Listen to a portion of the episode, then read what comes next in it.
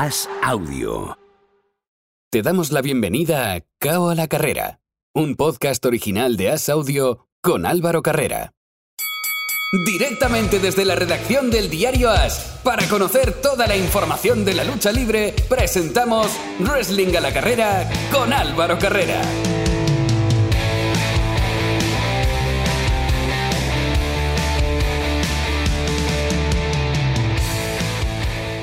Vaya, vaya, la que tenemos liada en la WWE. ¿Qué tal? ¿Cómo estáis? Bienvenidos al último de los asaltos de Cabo a la Carrera, tiempo para la lucha libre y como siempre, para hablar de este precioso deporte, tengo conmigo a una de las personas que hace posible la mejor web en castellano sobre lucha libre. Hablo de Planeta Wrestling y hablo de Carlos Gascó. Hola Carlos, ¿qué tal? Hola Álvaro, ¿qué tal? Pues muy contento, muy contento. La semana pasada no pude estar con vosotros debido a que tenía COVID, ya ha pasado.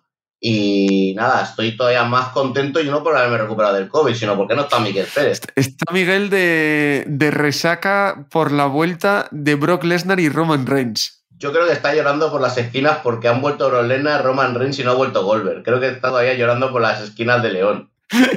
tiene, tiene pinta, pero a ver si la semana que viene nos lo cuenta. Oye, tenemos muchas cosas que, contar, pero me ha sorprendido una cosa. Esta mañana, cuando me he levantado y he publicado en As la, crónica de Raw, alguien que era trending topic no era John Cena, Bianca Belair, Becky Lynch, no, no, era Elias. Claro, si es que, es que lo han hecho bien, lo han hecho muy bien. Hemos tenido a Elias y a Ezequiel en el mismo segmento de Raw, lo han hecho perfecto con un trabajo difícil, porque uno va afeitado y el otro sin afeitar. O sea, eh, lo han hecho muy, muy bien. Yo me lo he pasado bomba viendo el segmento y espero que se repita. Yo espero que se repita y tengamos a un Kevin Owens desquiciado ya completamente porque vea a los dos juntos. Tiene, tiene pinta de que va a ir por ahí y sin duda alguna ha sido de lo más divertido, como dices, de, del Raw. Pero vamos al lío, que tenemos mucho. Vince McMahon ya no es CEO de momento, de manera momentánea, de la WWE. Stephanie, que se fue hace menos de un mes, ahora ocupa los puestos de su padre en la directiva porque Vince ha sufrido una grave acusación y está siendo investigada. También ha salido John Laurinatis, que eh, está, como está siendo proceso también de la, de la misma investigación, también ha sido apartado es un lío curioso. Bueno, a Vince McMahon ha pasado de ser CEO a ser troll directamente. Aparecen, aparecen en SmackDown para decirnos Then Now Forever en Together y aparece ahí en Raw para decirnos que va a volver John Cena. Se ha convertido en el troll número uno del, del propio, de la propia WWE. Yo creo que ha sido, ha sido en plan de, pues ahora que me echáis, voy a salir todas las semanas a decir tonterías, porque es que realmente lo que ha dicho y nada es, aquí estoy yo, no me avergüenzo de nada. Claro, es que a mí me parece como el tema este de, esta, la pelota es mía y me, la llevo, ¿sabes? Porque le han quitado de CEO, pero no le han quitado ningún, ningún derecho como, eh, como talento de booking, o sea, como la persona que hace los bookings de los shows. Entonces él habrá dicho, como yo ya no soy jefe de nada, yo me, pongo, me autoapunto a salir todos los programas que quiera y así la gente va, a seguir viendo que WWE sigue siendo más majo, aunque, aunque no sea CEO. Y de esa manera esconde un poco la, mano, ¿no? Hace un poco de decir, oye, que yo sigo aquí presente, que, que no ha pasado nada, que no hay ningún problema, cuando en realidad sí que hay un problema. Hay un problema de un pago de 3 millones de dólares a una ex trabajadora de WWE para que estas trabajadoras se callase. Eh, se supone que había una relación eh, extramarital por parte de Vince McMahon con esta, con esta trabajadora de WWE y fue una, manera de, callar, de callarla. El problema es que esto se ha filtrado dentro del consejo de dirección de WWE, que solo componen 12 personas. Esto se ha filtrado, alguien de los 12 le ha hecho un Judas al más puro estilo, eh, bueno, cena de Navidad, y le ha dicho, a, le ha dicho al Wall Street Journal que Vince McMahon ha pagado ese dinero para que la persona se callase. Una persona que salió de la empresa en abril. Eh, luego han habido más problemas. Resulta que uno de, esos, de esas personas que estaban dentro del Consejo de Administración ha vendido eh, activos eh, de, la, la, bolsa de acciones de WWE por valor de 2 millones de dólares, sabiendo la información y antes de que ésta se hiciese pública para así intentar salvaguardar su economía. Es decir, que no vayan a bajar las acciones por esta, porque se haga público esto y yo me quede sin dinero. Es algo que también está penalizado por la ley de, eh, de valores y bolsa de Estados Unidos y que también está siendo investigado. Creo que es un, uno de los Freddy Prince Jr. o alguien por el estilo, no, no quiero equivocarme de nombre, pero es el que está siendo investigado. Así que bueno, se vienen buenos momentos para el Consejo de Directores de WWE. Stephanie McMahon, pues como rondaba un meme por ahí. Es como cuando el señor Vance abre la abre toda la, gerencia de su empresa y sale que hay un canario que do- domina todo, ¿no? Que es eh, Charles Montgomery Vance, pero que es el canario, canario Montgomery Vance. Pues aquí Stephanie McMahon es lo mismo. Es una persona que sí, dará la cara y será la imagen de la empresa de cara afuera, pero no tiene ni voto ni voto, sinceramente. Mientras Vince McMahon siga siendo el que lleve el cotarro de todos los shows, poco le queda por decidir a, a Stephanie. Es que es todo tan extraño. ¿Sabría algo Stephanie para salir antes de todo esto? Porque los movimientos que ha habido en las últimas semanas eran un tanto inexplicables y quizás ahora empiezan a tener todo sentido. Pero ¿qué lógica tendría una salida de Stephanie para volver tres semanas después? Mm, ¿Salvaguardar la relación con su madre y que su madre no supiese que ella lo sabía y que se había callado? La verdad es que no. O sea, es sospechoso, ¿no? Es sospechoso que ella diga, lo dejo todo, encima borre de sus datos en LinkedIn, borre que ha estado en borre todo lo que ha estado relacionado con la empresa y a las tres semanas vuelva. Yo no sé si ha sido más un ultimátum del estilo me voy y si tú no, no reconoces esto, no vuelvo a su padre y que cuando ha salido toda la luz pública, pues ha, ha vuelto Stephanie como, como salvaguardia de su padre o ha sido por, por respeto a su madre. La verdad es que no tengo ni idea, pero es curioso, es muy curioso y, y sospechoso, ¿no? Cómo suceden eh, las cosas, la cronología de las cosas. ¿Tiene complicado eh, el futuro Vince McMahon en WWE? No. Me refiero, No, Álvaro, no. ¿hay, ¿hay peligro de que pierda la presidencia una vez que acabe esto? No. Esta investigación. No, porque es una persona que tiene el ochenta y pico por ciento de la capacidad de decisión de WWE. En nivel de porcentaje de, de- de acciones, en todo lo que conlleva WWE. Por lo tanto, no lo vas a echar. ¿Qué le vas a hacer? ¿Lo vas a apartar y lo vas a dejar como, como ayudante o como... Ahí McMahon no lo puedes echar de WWE. WWE es Vince McMahon. Y por mucho que de cara afuera no llegue a ocupar de nuevo la presidencia de WWE, va a estar pues como está ahora apareciendo en Raw, apareciendo en el SmackDown y dominando por detrás. Es que yo creo que ahora mismo mm, Stephanie McMahon es como un títere. O sea, le falta el tener las cuerdas enganchadas a la espalda y, ya está, no hay nada más. A ver, yo siempre he pensado que Vince va a dejar la presidencia de la WWE o cuando fallezca o cuando tenga un problema de salud muy grave que le impida totalmente. Pero ese es el futuro, yo creo, de Vince McMahon. Pero claro, es que eh, lo que ha hecho está mal, pero digamos que tampoco es un delito para que le imputen donde le inhabiliten desde el gobierno.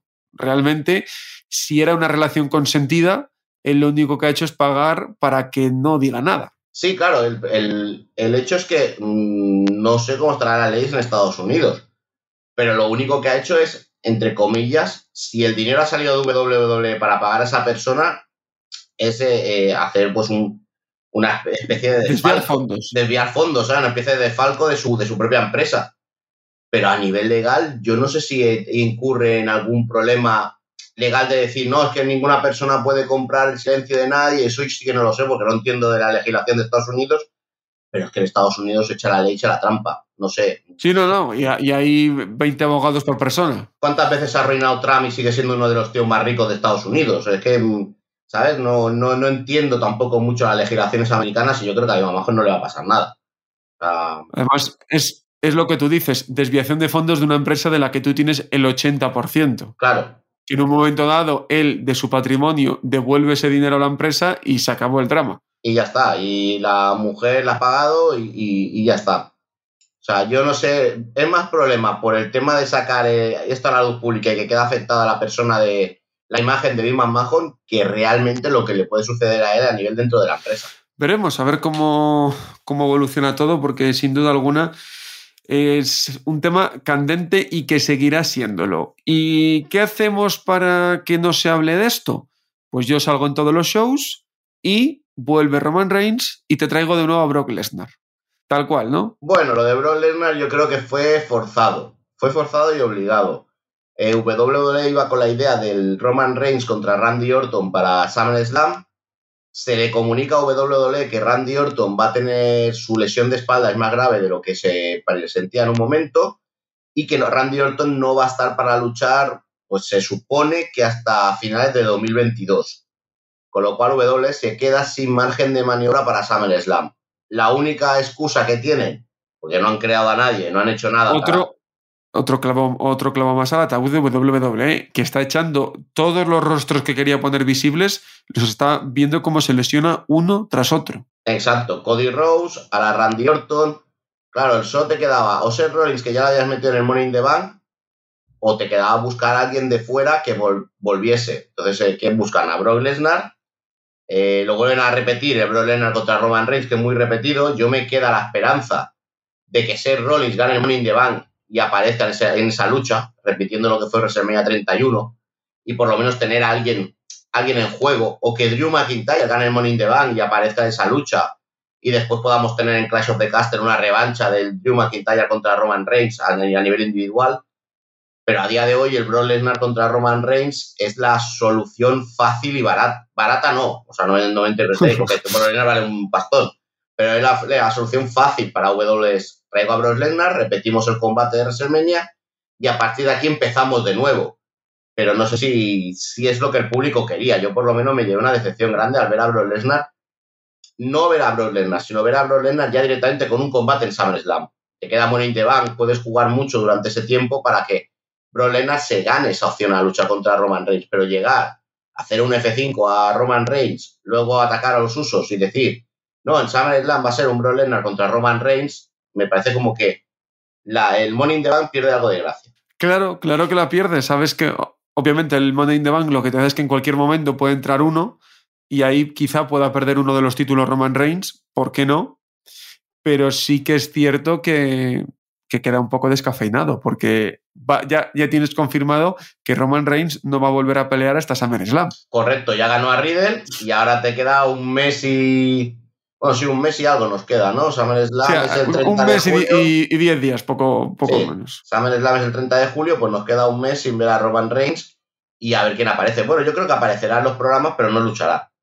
Tendrá sus careos, sus segmentos con Brock Lesnar, probablemente en algo pregrabado, que así no haga falta que esté Roman Reigns desplazándose en todos los sitios y, ya está. Veremos a ver lo que pasa, pero sin duda alguna es el momento de tapar. Y de tapar otra cosa. Eh, Sasha Banks está despedida, no está despedida. Es la pregunta del millón. Unas informaciones dicen que sí, otras que todavía no. ¿Qué pasa con Sasha Banks? Sasha Banks hay eh, dos versiones, ¿no? La versión que dice que está despedida y que incluso algunos ya exageran que es que está despedida hace unas semanas y la otra versión que es la que se dice que los abogados de Sasha Banks están negociando con WWE su despido o su salida de la empresa. Yo soy de la opinión de que Sasha Banks ya no está en WWE. Soy de la opinión de que Sasha Banks está fuera de WWE y más que nada porque eh, yo creo que WWE ha llegado al hartazgo con Sasha Banks en el sentido de decir no te vamos a aguantar todas las niñerías que hagas y WWE tiene muy claro que eh, no depende de nadie. O sea, ahora mismo, ¿quién es la única persona que sea irreemplazable en WWE? Probablemente Roman Reigns, no hay nadie más. O sea, Becky Lynch, como mucho en la división femenina, no está Charlotte y estamos viendo que sin Charlotte están aguantando. No está Bailey y están aguantando. No estará Sasha y estarán aguantando igual. Ya lo hizo hace tres meses, o sea, hace tres años cuando se fue tres meses y no pasó nada. Yo creo que ahora van a hacer lo mismo WWE.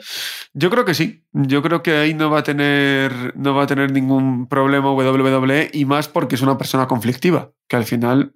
Sí, es una persona que yo no sé si es ego, si es que es un poco eh, esta mentalidad de niña de que quiere todo el protagonismo para ella, o, o, protagonismo que por lo menos se luzca, porque vimos el combate contra Bianca Belair, que aunque lo perdió, ya estuvo muy contenta, pudo hacer lo que quiso. Entonces yo creo que es déjame hacer lo que yo quiera y seré feliz. Cuando yo no quiero hacer, cuando tú me obligas a hacer algo que a mí no me gusta, me enfado. Es una mentalidad bastante, entre comillas, ridícula, bastante de niña pequeña. Un poco sí. Eh, del resto de la actualidad, que hoy había mucho y tenemos también una gran entrevista preparada, pero eh, ¿hay alguna cosa más que quieras destacar? A mí me sorprende que Becky Lynch le están poniendo como una loser, al igual que Seth Rollins. Están los dos que no ganan nada ganarán los dos en Morning de Bank a este paso. Es, ley de Murphy. Tiene, toda la pinta, sí. Es ley de Murphy, ¿no? Lo sorprendente es el cambio en el combate por el título femenino de Morning de Bank, ¿Qué ha pasado en Raw? Que Rhea Ripley ha dejado de estar en el combate y lo, lo ocupará Carmela. No me llama para nada la atención, pero bueno, que vuelva Es que Carmela otra vez ha vuelto de la lesión y tal como vuelve de la lesión le da la oportunidad al título. Es algo fresco, es algo diferente, pero, pero me, sorprende mucho. Cuando tienes a Liv Morgan, tienes a Alexa Bliss, tienes a otras luchadoras que pueden haber estado allí, incluso Dudro, que ya tuvo su combate en Royal Rumble y ha desaparecido completamente. Pero bueno, veremos ese Carmela contra Bianca Belair, que de cara a Morning the lo único que me llama la atención, te voy a ser claro, son los dos combates de escalera, son los que están más abiertos. El resto parece muy, muy decantado. Y ahora nos vamos a Estados Unidos para hablar con protagonista. Saludamos a Alberto el Patrón. Hola Alberto, ¿qué tal? ¿Cómo estás, hermanito? ¿Cómo están todos? Pues todos los que vean esta entrevista, pero todos mis grandes amigos y la fanaticada de, de la madre patria de España.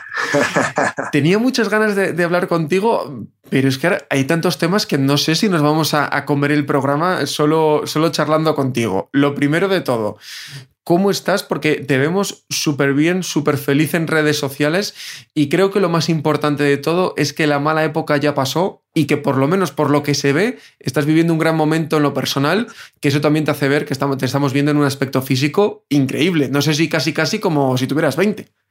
muchísimas gracias, me encantaría tener 20, pero no los tengo. Pero, o sea, sí te puedo decir que me veo como cuando estaba en mis 20 este, em, y con la misma energía y, y, con la misma hambre, o sea, como lo acabas de decir, ya con toda, toda la incoherencia y la injusticia que tuve que vivir en mi vida, este, detrás, completamente afuera, olvidada, y ahora sí que como mi, mi compadre Johnny Depp, completamente exonerado y con la verdad que siempre sale a la luz.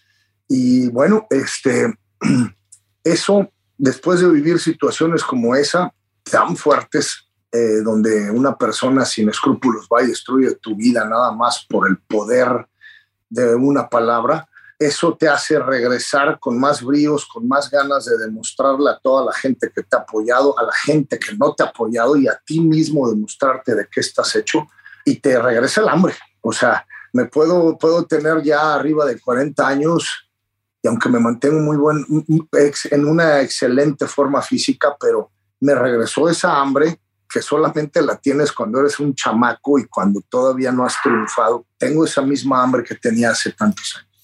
Hablamos más o menos a inicio de año y todos esperábamos mm, verte en el ring. Pero antes del ring te hemos visto con un gran acuerdo con, con ESPN, que estás retransmitiendo para, para, Latinoamérica, UFC, Barenakel, pues al final también, aparte de luchador de, de, wrestling, has sido luchador de MMA, obviamente todos esos conocimientos lo tienes.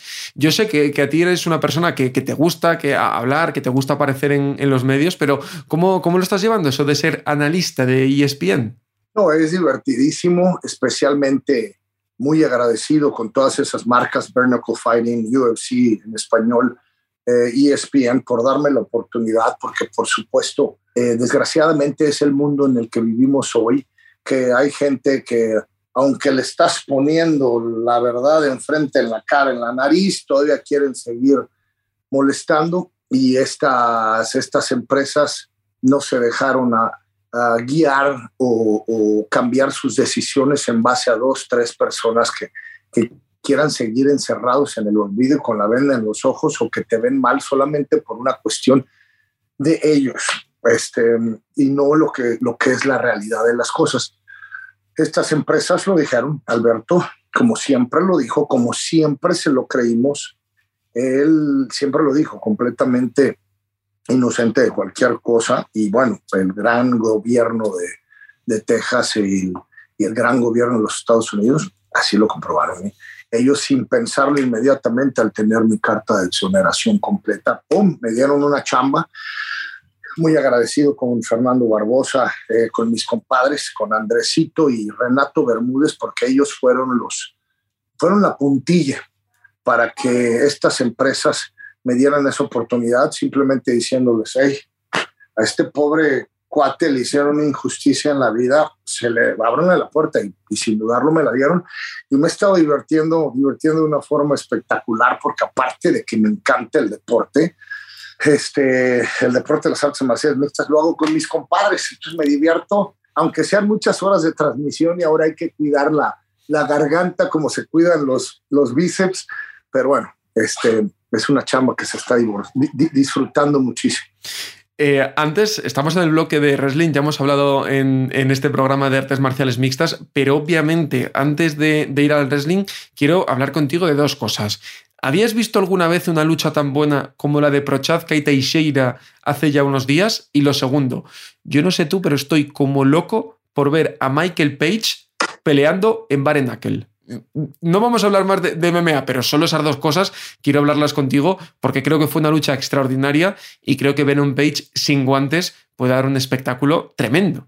Tremendo, sí, o sea, en realidad todo el, todo el evento de, UFC del sábado pasado, eh, uno que tuvo la oportunidad eh, de narrar desde las pre-preliminares, preliminares y, el evento, y los eventos estelares, te lo puedo decir, eh, o sea, para la gente que ve esta entrevista, y que no pudieron ver ese, ese pago por evento, eh, búsquenlo, porque de principio a fin es divertidísimo. Uno como analista, después de narrar cuatro, cinco, seis, hasta ocho horas, híjole, de pronto se le empieza a ir la energía, pero las peleas fueron tan buenas que lo vibramos hasta el final y ese evento estelar fue, mira, toda la cartelera, y lo tengo que decir aquí afuera, le robaron a, a Taila en el evento coestelar con Valentina Chevchenko, pese el, nombre de Valentina Chevchenko. Señores, o sea, esto fue, para mí fue cuatro rounds a uno para Taila. Si nos ponemos muy exigentes, fueron tres a dos para Taila, pero el evento estelar de Glover Teixeira, que aparte es uno de mis ejemplos a seguir, es alguien con el que me identifico yo, porque somos personas luchamos y picamos piedra y tuvimos que viajar y pasar hambre y patear puertas para poder recibir oportunidades. Y llegó un día en el que conseguimos todos nuestros sueños. Entonces, un gran aplauso para Glover, aunque ya no sea el campeón. Sabemos que es uno de los legendarios de este deporte. Y Prochaska dijo, un, un, como decimos en México, y no se me ofendan porque es bien dicho en México, es un animal o sea, refiriéndome a su explosividad, a su fuerza, a su aguante. A eso nos referimos cuando decimos en México es un animal. Y esa victoria en la que yo lo veía abajo en las tarjetas de los jueces, que yo pienso que de haber sido a la distancia hubiera perdido y sacó una, se sacó una de la chistera del mago y nos, nos rindió a Teixeira. Entonces, una felicitación para él. Y para Michael en Bernacle Fighting, híjole, eso va a ser, o sea, si este hombre tiene un ladrillo, tiene un pedazo de piedra en la mano con los guantes de MMA, y ahora imagínate cuando ya no tenga ni siquiera ese pequeño paring que te da el guante de MMA, va a ser espectáculo completo. Yo estoy disfrutando mucho ver knuckle fighting. Este, sé que hay mucha gente que todavía sigue hablando de que no le gusta tanto, que se les hace muy violento. Bueno, señores, cualquier deporte de combate tiene ese tinte de violencia porque es la naturaleza del deporte, pero han evolucionado de una forma increíble regulando el deporte, encontrando las formas de proteger la integridad del peleador, que es lo más importante. Y bueno, la acción, señores, a mí me encanta narrarlas. Pues no hay una pelea que no sea divertida, o sea, todas, todas son entretenidas de principio a fin. Vámonos al wrestling. Antes de hablar de ti, ya que tengo la oportunidad de, hablar con una institución en el mundo de la lucha libre, quiero que me des tu opinión de lo que pasó con Cody Rhodes en Hell in hay gente que dice que es una proeza. Yo creo que tiene mucho mérito. Ahora, fue una gran temeridad que estuviese en el ring con esa lesión. Un luchador profesional que sabe lo que hay, ¿qué opinas de, todo ello? Bueno, eh, voy, voy por lo primero el que estuviera luchando lesionado, por supuesto, se le aplaude. Es increíble que, y habla de su profesionalismo, pero también le recuerdo a mucha gente que, pues, muchísimos miles de luchadores lo hacen todos los días de su vida, especialmente en lugares como nuestro hermoso España, nuestro México, donde no se cuenta con empresas de alto calibre que te den contratos de exclusividad, que te permitan como luchador decir, bueno, ando lastimado, me rompí un músculo, pues no lucho porque al final del día tengo un contrato de exclusividad que me llega un chequecito a casa todas las semanas. A excepción de los que estén en un contrato de exclusividad que normalmente solamente se da en Japón o en Estados Unidos, todos los demás le tienen que luchar porque si no luchan no comen. Entonces yo te podría decir que de, de, mil luchadores en México, 500 están luchando todos los días con un desgarre, con un hombro salido, con una fractura en la mano. Este, yo recuerdo cuando íbamos en miras a, a la WrestleMania de Nueva York, yo tuve distensionado el ligamento de la, de la rodilla izquierda, pero mira, yo nada más me quedé porque no quería que me sacara la empresa, porque acababa de ganar el campeonato contra Big Show y yo sabía que al momento que les dijera que estaba lesionado, este, me estarían quitando del programa y de, la, de, de lo que estaba escrito con el departamento creativo. Me quedé callado uno de los doctores de WWE, que no voy a mencionar su nombre, pero te mando un fuerte abrazo, me ayudó no pasando, no reportando la lesión y él todos los días me daba desinflamatorios y, y, este, y un medicamento que ayudaba a que se fuera aliviado, aliviando el dolor. Y así me la completamente lastimado durante todo el programa que hicimos contra Jack Swagger de tres meses. Eh, pues es la naturaleza del negocio, pero bueno, alguien como Cody Rhodes con una lesión que creo que había pasado el, día, el mismo día en la mañana, es de aplaudírsele de una forma increíble porque la lesión estaba bien fresca, o sea, el dolor es, es una cosa aguda y habla de la, del profesionalismo y de la, del amor y la pasión que Cody Rhodes le tiene. Vamos a hablar ya de ti, porque yo lo, voy a decir claramente, pero yo lo, digo yo, Álvaro Carrera, no, no que nadie saque de contexto, que Alberto no, no ha dicho nada, a no ser de que lo quiera decir. Yo te esperaba en Royal Rumble. Eh, eh, estás de vuelta, has hecho shows con, con tus empresas, has estado en varios países peleando, pero eh, ahora, desde hace unos cuantos días, vuelven a sonar los rumores de que Alberto estaría más cerca de WWE. ¿Qué hay de cierto y qué nos puedes contar al respecto? Bueno, este, como sabe toda la gente, es, una, es la empresa, eh, la número uno en lo que se refiere a entretenimiento deportivo, las cosas. Se manejan de una forma distinta ahí, les gusta mantener todo herméticamente, pero bueno, sí, sí he tenido contacto con ellos, es todo lo que les puedo decir. Yo también me esperaba en el Royal Rumble, como también me esperaba la semana pasada y la semana que viene. Este, miren, la, disposición está, las ganas, este, el momento, eh, lo que varios de los expertos de lucha libre y los mismísimos luchadores han manifestado. Alberto del Río es alguien formidable para la industria. Ya está completamente comprobado que lo que le pasó él fue una completa injusticia. Todo le fue arrancado las manos injustamente. ¿Por qué no regresárselo y darle la oportunidad de que de que siga siendo lo que más ama, que es la, la lucha libre. Por supuesto, se vivieron momentos difíciles y hubo momentos o situaciones que no se pudieron manejar de la misma forma, pero pues eso es parte de la vida, ir aprendiendo, eh, cometiendo errores, aprendiendo de ellos y levantarte y seguir adelante. Eso es lo que hacemos los grandes. Hoy en día me encuentro en la mejor etapa de mi vida física, mentalmente, personalmente completamente feliz, enamorado, viviendo mi relación, eh, que bueno, ya estamos a casi un año de, estar juntos, Teresa y yo.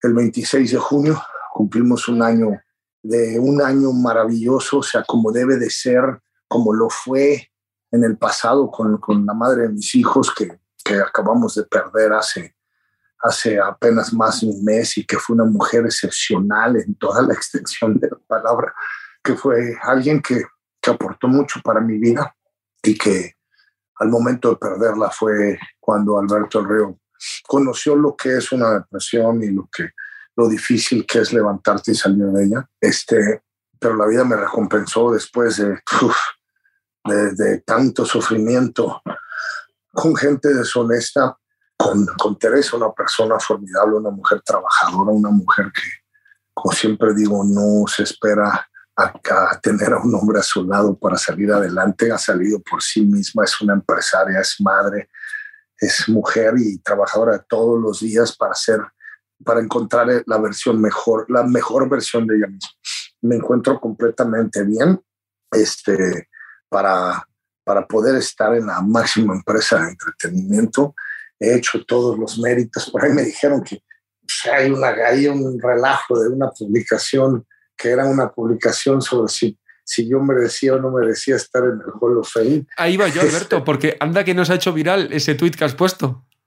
Este, sí, o sea, creo que algunas personas se confundieron y pensaron que ya era un hecho, que estaba, yo nada más estaba preguntando qué, qué piensan, ¿no? O sea, gracias, mira, el, tener una etapa difícil por una injusticia te abre la puerta hacia que la gente esté dividida y el tener a esos eh, fanáticos apoyándolo, claro, son los que te impulsan pero los detractores son los que te pican la cresta, los que te pican el orgullo. Y por eso siempre digo, gracias a ellos también, porque fregaron tanto que me hicieron regresar mejor que nunca, me hicieron ellos este, con su incoherencia, el, levantarme completamente y regresar con esa hambre, esa pasión que creo que en algún momento había perdido, como le pasa a muchos luchadores. Por ahí escuché que mi gran amigo Phil CM Punk hablaba sobre lo que era, era un día despertarte y ver que ya no amas lo que tanto amabas por las cuestiones externas a lo que es el negocio.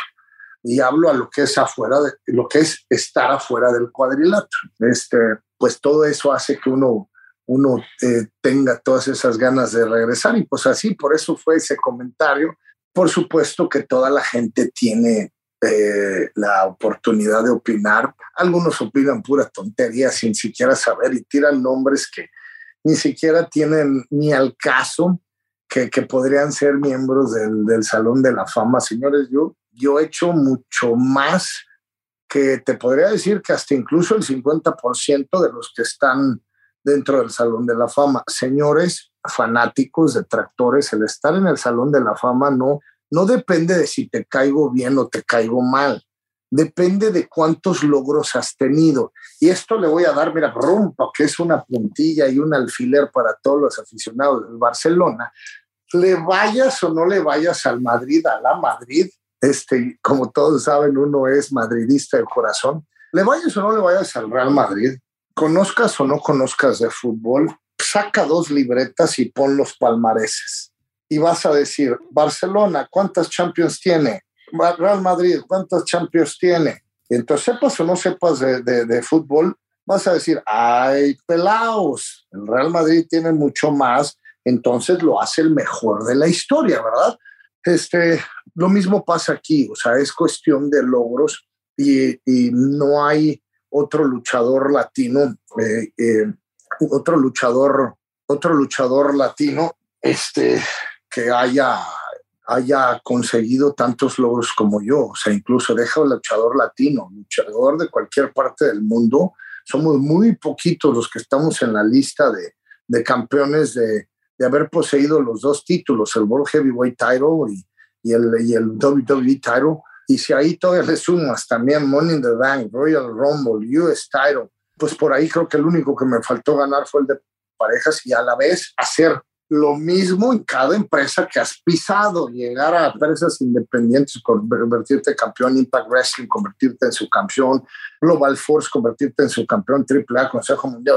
Señores, por favor, no, si, si, si, les, si son fanáticos de Alberto del Río el patrón o no, eh, la cuestión, lo que habla son los números, así de sencillo. Pues Alberto, yo tengo la certeza de que ese momento del Hall of Fame llegará pero tengo la certeza de que antes de que acabe este año, tú y yo vamos a hablar y tú ya vas a ser luchador de WWE. Ojalá que sea cuanto antes, que tengo muchas ganas de volver a verte en esa gran industria y volver a ver a Alberto del Río. Muchas gracias, Alberto. A ti, hermanito, y definitivamente antes de que acabe este año, antes de que termine este año, nos vamos a ver por ahí este, en, en esa empresa y por supuesto que todos mis grandes amigos que siempre creyeron en mí y toda esa gente que estuvo de la mano con uno, vamos a, van a ser los primeros en saber la noticia el día que pase. Bueno, no, el día después que pase, porque no te dejan decir nada antes de que pase. Entonces, ahí nos veremos, Alvarito. Un saludo a todos allá en España. Gracias por todo el apoyo y el amor que le han dado en, en ese continente y en ese país Alberto el patrón. De hecho, hace, no sé, creo que hace 10 semanas le estaba enseñando yo ese promo, ese promo eh, excepcional a mi mujer, a Teresa, en, España, en Barcelona, ese promo que lo la gente de habla hispana lo ha puesto como uno de los 10 mejores de la historia, que arrancó el alarido de toda la gente este, reunida en ese arena, en ese, en ese coliseo de Barcelona. Y, o sea, mi, mi, novia solamente reía y decía, ¿de dónde se te ocurre tanta cosa? Y le dije, pues es que así es, cuando llegas a WWE, llegas con las ganas de crecer, de aprender, aprendes a hacer cosas como eso. Muchísimas gracias a todos, que Dios me los bendiga todos los días de su vida, Alberto, el patrón, sí, sí, sí. Nos vemos muy pronto ahí, se empiezan a caer nombres, ¿por qué no un regreso del patrón, Carlos? Bueno, es algo que se ha rumoreado durante mucho tiempo. Eh, tenía los problemas que tenía, ahora ya está libre de cualquier tipo de problema y WWE, por lo que yo sé, nunca llegó a salir mal Alberto de WWE, con lo cual no sería de extrañar que en un futuro pues se lo deja contar con él.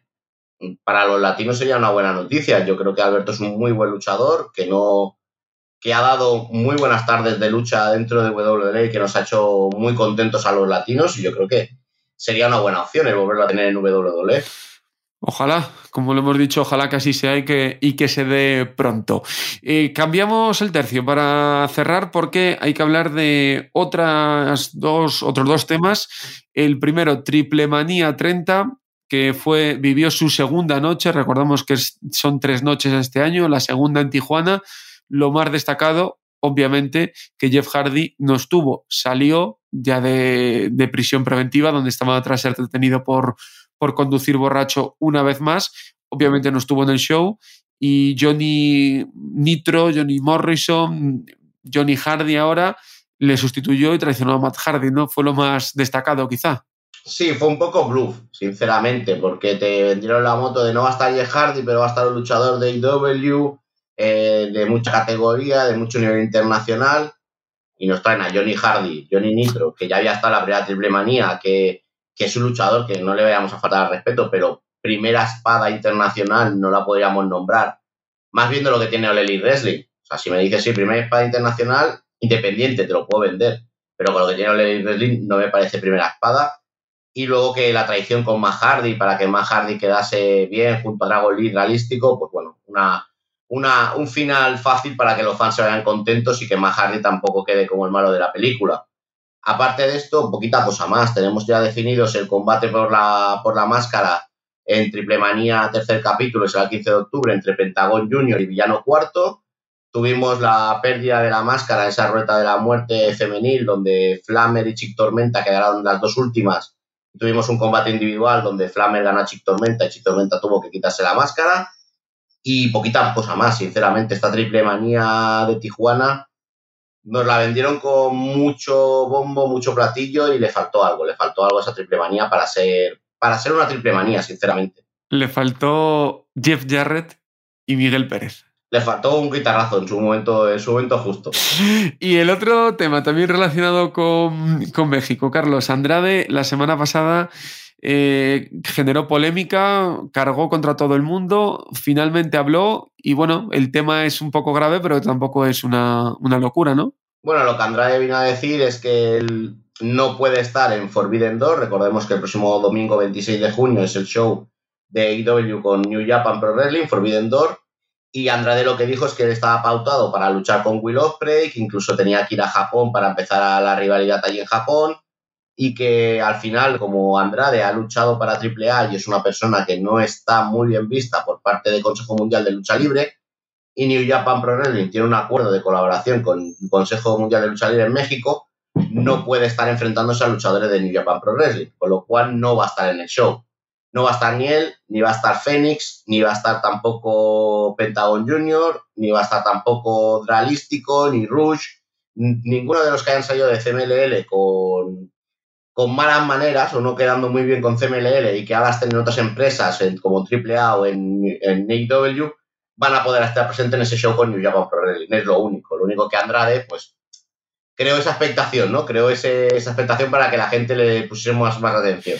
Y ya que estamos, ese show que comentas este próximo domingo, eh, New Japan con All Elite, ¿qué es lo más destacado que, que, tenemos? Lo más destacado a día de hoy es el John Mosley contra Hiroshi Tanahashi, que es un combate que va a definir quién va a ser el próximo campeón interino de, de All Elite Wrestling. Recordemos que CM Punk está lesionado, y, pero no ha perdido el título. Un CM Punk que todavía no se ha operado, pero bueno, a lo mejor tendrá el título hasta el 2024 y tendrá un interino por ahí en medio. Y eso es quizá lo más destacado. Hay combates llamativos, hay un Tony Storm contra Thunder Rosa, eh, pero sinceramente, siendo un New Japan contra, contra Ole Wrestling, pues falta gente como Shingo, falta gente como Kada, falta gente muy importante de Japón que a día de hoy, y tengo que decir a día de hoy porque mañana miércoles hay un Dynamite, el viernes hay un Rampage y probablemente se pueda añadir algún combate más. No hoy miércoles, recuerda, Carlos. Hoy bueno, sí, miércoles. Hoy miércoles, exacto. Cuando nos escuchen, hoy miércoles. Eh, tampoco está anunciado Zack Sabre Jr., que durante uno, un tiempo se, se, barajó la posibilidad de luchar contra Brian Danielson, pero claro, está lesionado Brian Daniels, Daniel Bryan. Eh, no sé, no sé al final cómo acabará, pero me falta gente, me falta gente de New Japan por, por aparecer. Lo comentaremos la próxima semana. Como siempre, Carlos Gascó, un placer.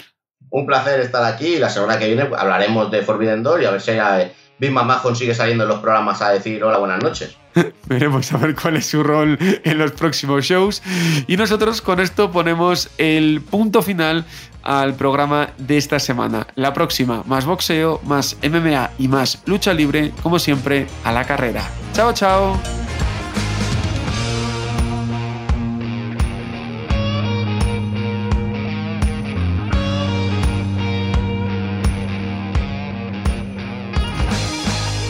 Gracias por escuchar Cao a la Carrera, un podcast original de As Audio con la dirección de Álvaro Carrera, la producción de Javier Machicado y la realización de Vicente Zamora. Todos los miércoles en la sección de As Audio en as.com.